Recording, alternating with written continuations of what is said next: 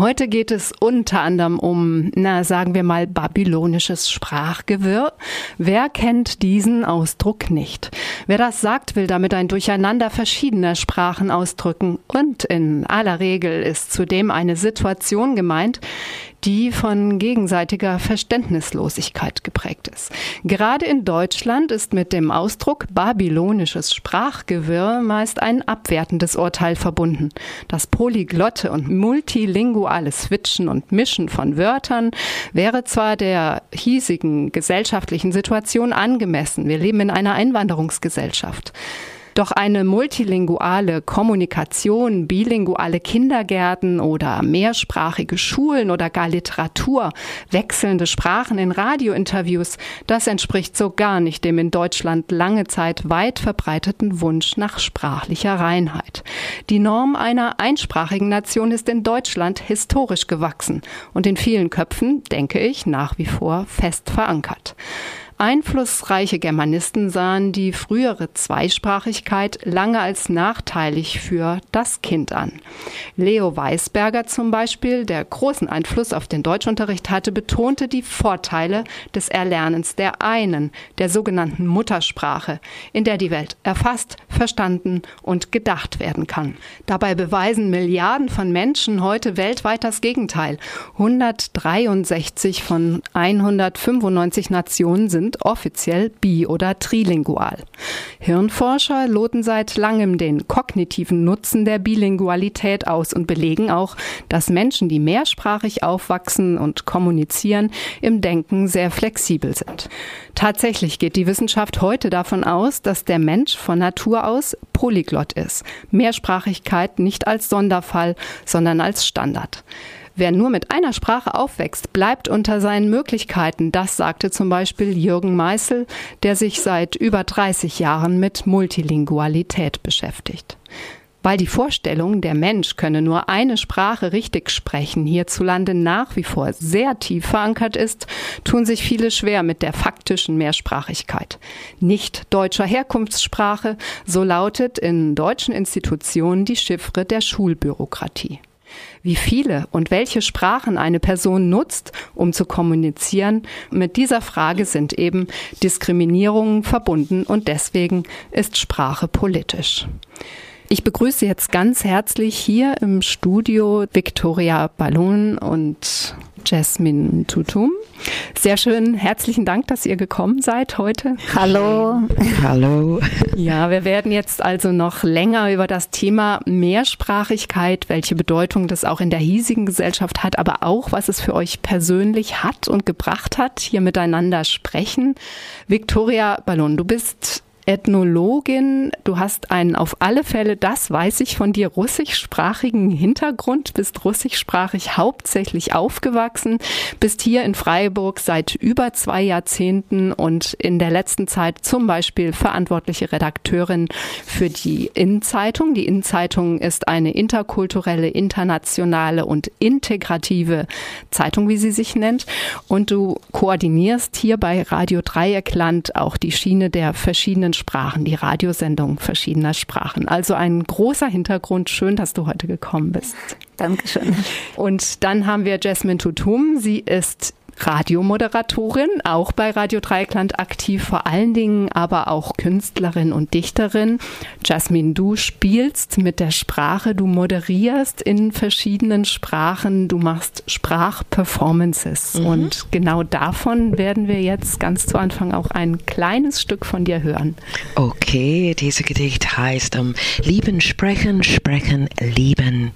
Ich kann mich nicht von dieser Sprache befreien und sichtbar Einwanderer zu sein, nicht effektiv in Funktion. Hier in der neuen Kultur, dieses Redegefängnis, der langsame Tod, meinem Körper würde zugehört. Ich werd aus ihm heraus lachen, schreien, weinen. Es wird geschrieben, also schreibe ich. Ich schreibe mit meinem Körper wie eine menschliche Sprachfabrik, eine Bewegung durch Musik, meine Realität reflektierend übersetzt und ich atme ein Live-Übertragung, eine Bewegung mit dem lebenden Wort Ton und Kraft hinein. Mein Kopf ist voll von Schlangen. Antennen reichen in die Welt hinaus. So viele Kulturen, so viel Bedarf, die Menschheit zu vereinheitlichen. Meine Sprache lebt. Diese Zeit ist Real Zeit. Redegefängnis, viel Bedarf, Antennen in die Welt, das sind gerade so die Stichworte, die ich aus diesem sehr schönen Gedicht aufgeschnappt habe. Ich würde vielleicht gern noch mal als erstes den Bogen spannen zu dem Beitrag, den wir gerade gehört haben, Gugi Wathiongo, der ja hauptsächlich erstmal in Kikuyu, also seiner Sprache schreibt und dann in andere Sprachen übersetzt, hat gesagt, dass sich in der Sprache die Beziehung zur Welt ausdrückt, dass darin gesellschaftliche Wertesysteme erkennbar sind und die Sprache das abbildet, wie wir auch die Welt erfassen und wie wir sie denken. Was bedeutet das für euch jetzt vielleicht umgekehrt gedacht, wenn man ja mehrerer Sprachen mehr oder weniger gut vermutlich mächtig ist? Kann man dann mit diesem Repertoire die Welt auch in mehreren Beziehungen denken oder mehrfach in Beziehung zur Welt, zu den Menschen treten, mit denen man kommuniziert? Eigentlich äh, bin ich da nicht ganz einverstanden. äh, und zwar hm, wahrscheinlich deshalb auch, weil ich nicht äh, mehrsprachig aufgewachsen bin. Ich habe Deutsch gelernt, Englisch ist auch gelernte Sprache und sogar zum Beispiel Ukrainisch, das ich verstehen kann, habe ich später gelernt.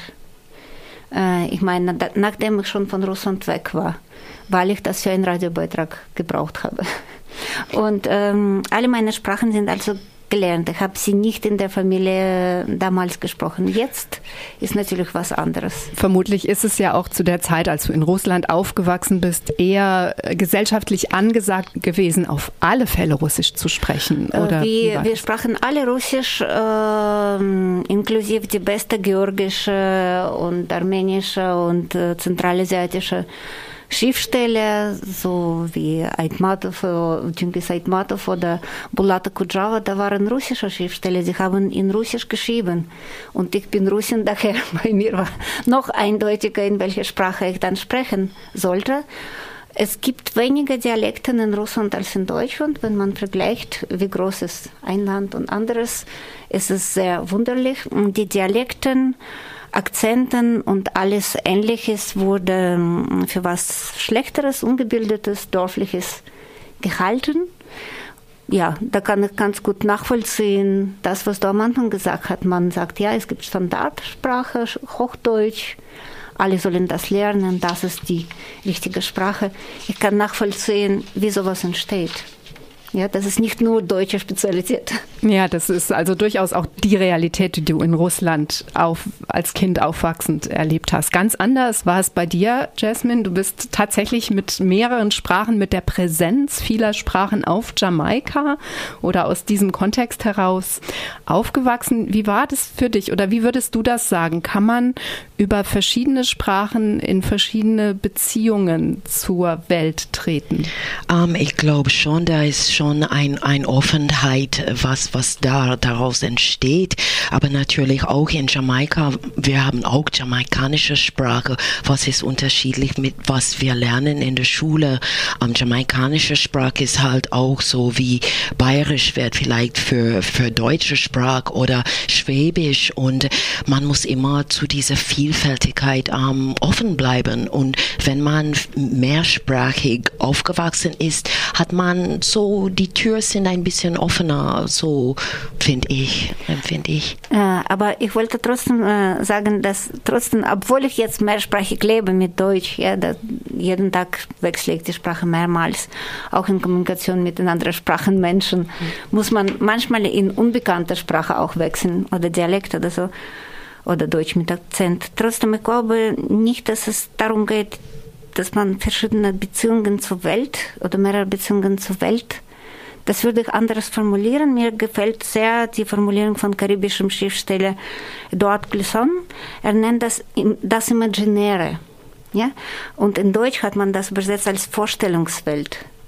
Und mehrere Vorstellungswelten, das ja, ja, das ist für mich schon ein Unterschied. Ja? Das sind nicht verschiedene Beziehungen zur Welt, sondern mehrere Welten, mehrere Vorstellungswelten. Und Vorstellungen, was genau meinst du damit? Also weil man verschiedene Begriffe dann hat, äh, die Welt zu interpretieren, die man hört, die man sieht.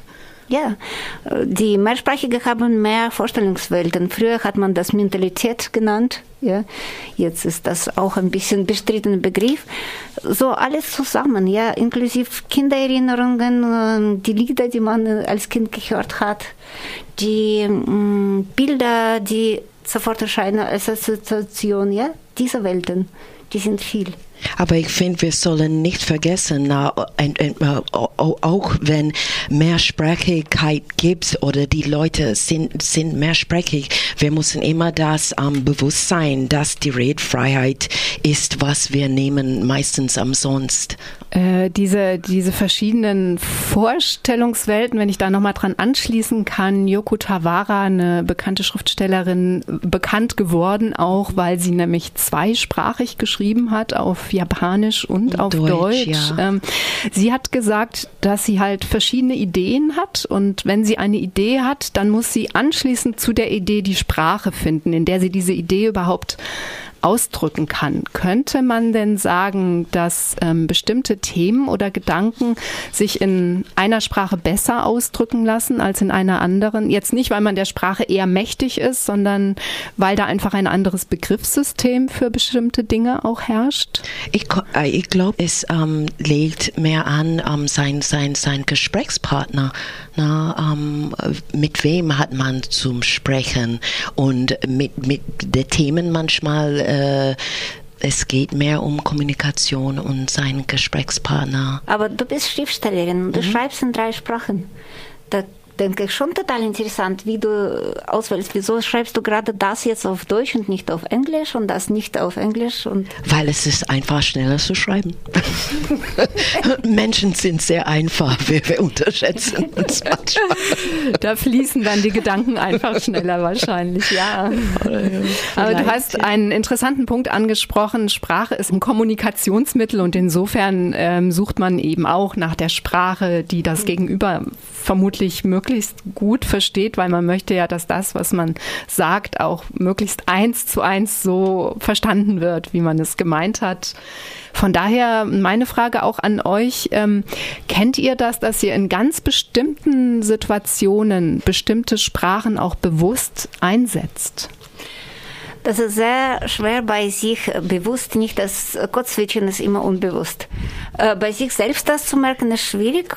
Alle sagen, inklusive mich, dass man gerne in Muttersprache schimpft. Ich merke aber, wenn mein Mann, ich habe mir erwischt gerade gestern, wo er Geschirr gespült hat, hat gesagt plötzlich auf Deutsch, ich bin zu barmherzig und hilfsbereich. Das war vielleicht kein lautes Schimpfen, aber ähm, das war eine Ironie. Eine Wieso Ironie, war es ja. gerade jetzt nicht in Muttersprache, sondern plötzlich auf Deutsch? Vielleicht hat er damit deutsche Eigenschaften assoziiert. Ich habe keine Ahnung, aber es das ist glaube ich schon, ja. Eine offene Frage. Ich Lassen wir es als offene Frage stehen. und so hilfsbereich merke. Jasmin, weil du ja einfach wirklich richtig viel mit mehreren Sprachen hantierst. In welcher Sprache träumst du eigentlich?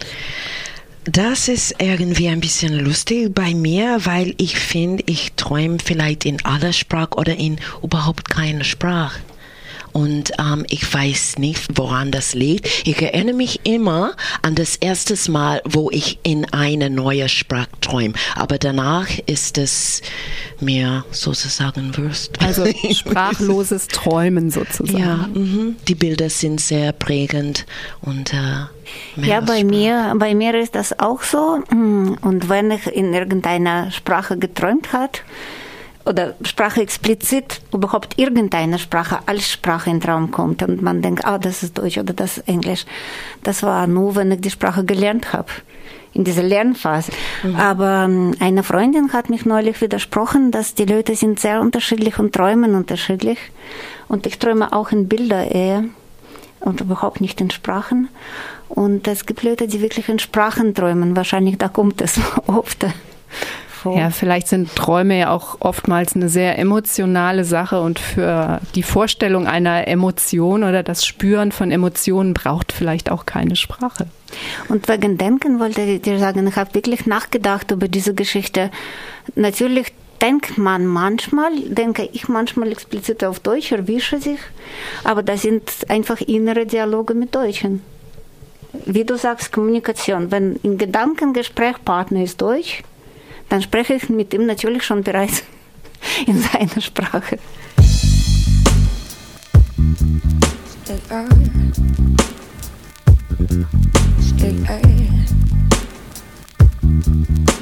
On.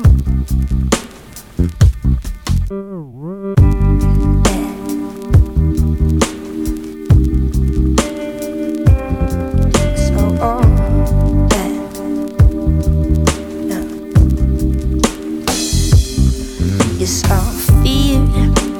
Danger. This world ain't simple, but I'm strong. I know how to get out, and I'll find my way, cause, cause it's love, real simple, and that's how it works. Oh. So won't you it up cause you don't understand you don't understand.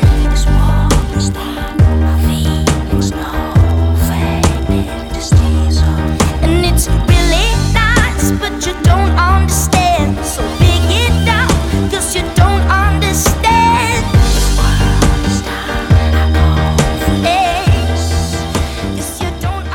Wie fühlt es sich an, Jasmine, für dich in Deutschland mit Deutschen zu sprechen, die die Erfahrung von mehreren Sprachen nie gemacht haben, die einfach Deutsch können. Punkt. Ich finde, es ist ganz einfach herzlich. Man versucht Wege, zum Beispiel auf der Marktplatz, ein Bauern aus Schwarzwald kommt und wir unterhalten uns über irgendwas, na, was ich jetzt kaufe, ob es ein äh, Kohlrabi ist oder was. Und wir lachen darüber, weil wir versuchen auf viele Ebenen nur nah an die, die Themen, was wir vor uns haben, zu haben. Und ich glaube, Sprache ist halt ein sehr herzlicher Ding. Das ist das Letzte, was uns bleibt als Menschen, was ganz genau aus Herzen kommt. Und dieser diese Versuch zum Kommunizieren, ob jemand äh, einsprachig oder mehrsprachig ist.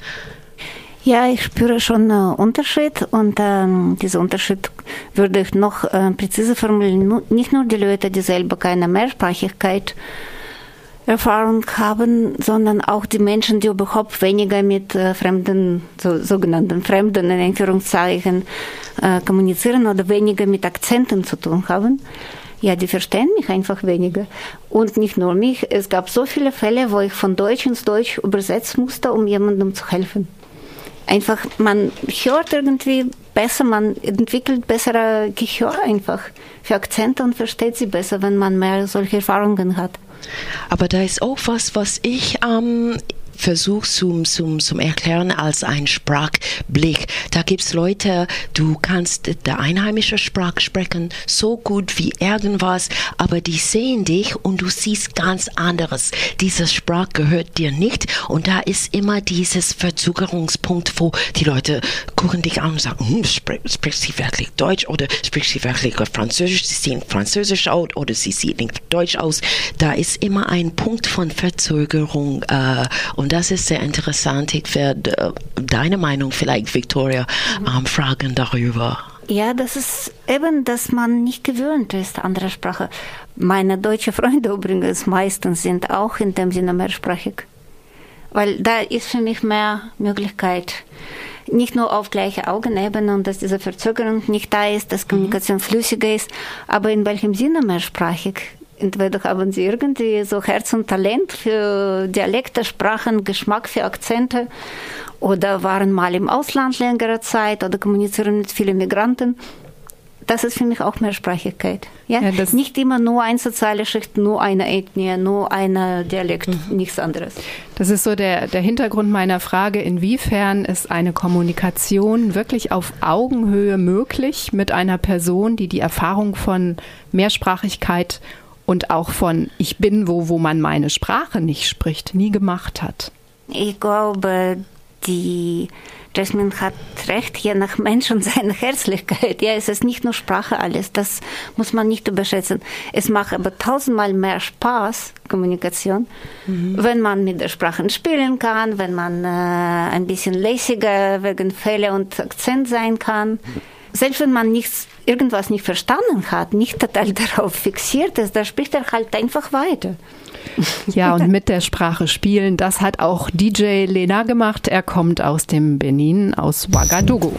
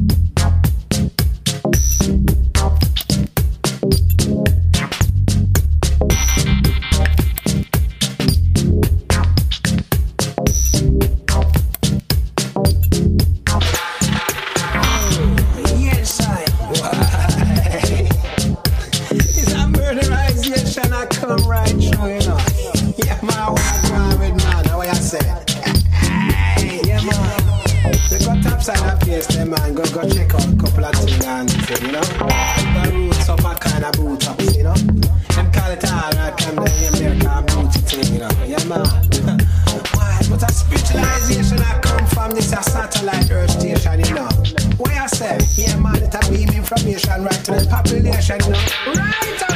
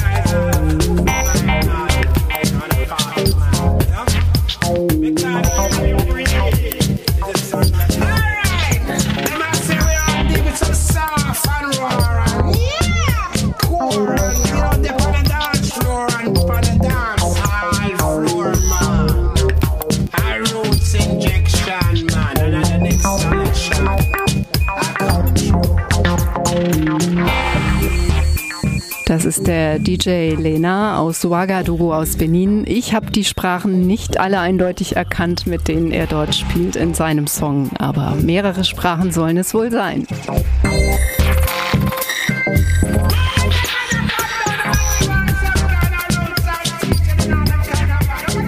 Hört den Südnordfunk heute am Dienstag, den 2. Februar auf 102,3 MHz bei RDL. Heute im Studio sind Victoria Boulogne und Jasmine Tutum. Wir sprechen über Mehrsprachigkeit, über die Bedeutung von Mehrsprachigkeit und auch über die Frage, inwieweit sind in bestimmten Situationen Vorurteile mit Sprache verbunden. Victoria, inwiefern gibt es Situationen, die du erlebt hast, wo du gemerkt gemerkt hast, je nachdem, welche Sprache du sprichst, wirst du vielleicht auch mit Vorurteilen konfrontiert. Das Lustigste war natürlich, als ich Deutsch gelernt habe. Äh, als ich hierher gekommen bin, habe ich Englisch äh, gesprochen mit äh, alle und das war halbwegs gutes Englisch. Und man kann fast mit jemandem, der wahrscheinlich auch schlechteres Englisch bei sich zu Hause in Freiburg spricht, fast von oben nach unten gucken. Auf jeden Fall, das ist Augenhöhe da. Sobald man ins Deutsch umsteigt und natürlich gebrochenes Deutsch spricht am Anfang, ist man sofort Migrant, ist man sofort irgendwie schlechterer Mensch. Du kriegst sofort die Augenbrauen, die springen nach oben. Genau, die Augenbrauen springen nach oben. Man fragt, was bitte nochmal? Man fängt an lauter zu sprechen, als ob man mit einem tauben Mensch zu tun. Kennst du das? Ja, ja, ja. Ich sage immer ein bisschen leiser, bitte. Es tut mir Und äh, wirklich total überfordert. Nicht alle, aber das ist immer noch so, vor allem in Freiburg. In Berlin ist schon ein bisschen anderes und das freut mich sehr. Und ähm, auch Englisch. Jetzt spreche ich zum Beispiel nach so vielen Jahren Deutsch, ist mein Englisch schlechter geworden, war auch nicht so perfekt wie deine. Und Pidgin English zum Beispiel in England sowieso nicht no go, ja, aber auch hier nicht so gut. Aber was soll das? Pidgin English ist Esperanto von heute. Das sprechen wir alle, ja. Und ich finde, mm, genauso, well, genauso sollen wir Deutsch gehen, ja. Mhm. Gebrochen ist okay, aber die Leute kommunizieren damit. Ja, unsere, unsere Freude zu kommunizieren, unsere Freude miteinander, was zum Unternehmen, auch wenn es ist nur ein kleines Lächeln. Ähm, okay, ich trage natürlich dieses ähm, Hautkostüm, na, was, was übrigens braun ist. Und ich glaube, dass, dass das fällt die Leute schneller auf als bei dir manchmal, na, die vorurteilen, okay, da kommt jemand und äh, ja, bestimmt äh, werden wir vielleicht Probleme mit ihr zu kommunizieren haben und da ist immer so ein Stolperzone, wo die Leute erstmal von die Außerlehre aussehen, warten ein bisschen und dann kann man anfangen zu reden. Alles braucht Zeit. Wie ist das, wenn du in Japan Japanisch sprichst? das war auch dasselbe. Das war, da war manche alte Leute in kleine Dorf in Japan manchmal erstmal vor die Unmarktwahl, dass sie überhaupt ähm, Japanisch spricht. You know, das, da, da, da musste ich wirklich ähm, so mit ganz sanfter Weg gehen und sagen, hey, ich kann mit euch kommunizieren. Aber das hat leider mit Machtverhältnissen zu tun, weil äh, wenn du sich überlegst, in Polen irgendwo freuen sich Leute wirklich wahnsinnig, wenn du ein paar Wörter in ihrer Sprache gelernt hast. Ja? Mhm. Ich weiß nicht aber jetzt, ob sie sich freuen werden, wenn ein Syrier zum Beispiel mit einem Polnisch spricht. Das mhm. weiß ich nicht. Ich hoffe es total, ja. Aber ich glaube, es liegt schon an Prestige von bestimmten Ausländern oder bestimmten Sprachen. Ja, Sprache ist auch politisch. Und auch kleine Sprachen. Polen ist wahrscheinlich noch schlechteres Beispiel zum Beispiel dänische Sprache oder so sogenannte kleine Sprachen. Wenn von denen was gelernt wird, da freuen sich die Leute. Ja, ich glaube auch, dass die Sprecher, Sprecherinnenposition eine ganz große Relevanz spielt, also inwiefern man einen Vorurteil gegenüber einer Sprache entwickelt. Es gibt Politikerinnen, die aufgrund ihrer Position eine, eine Sprache sprechen können und trotzdem ernst genommen werden, andere Leute würde man nicht ernst nehmen, wenn sie das Gleiche in einem viel besseren Englisch oder in einem viel besseren Französisch, aber eben nicht in der gleichen Position sagen mhm. würden. Insofern, weil du Machtverhältnisse gerade ansprichst, die haben eben nicht nur mit der Sprache an sich zu tun, also ist es eine der ehemaligen Kolonialsprachen und von daher mit Macht belegt, äh, sondern es geht eben auch immer um die Frage der gesellschaftlichen Rolle der Person, die darin spricht, würde ich so sehen.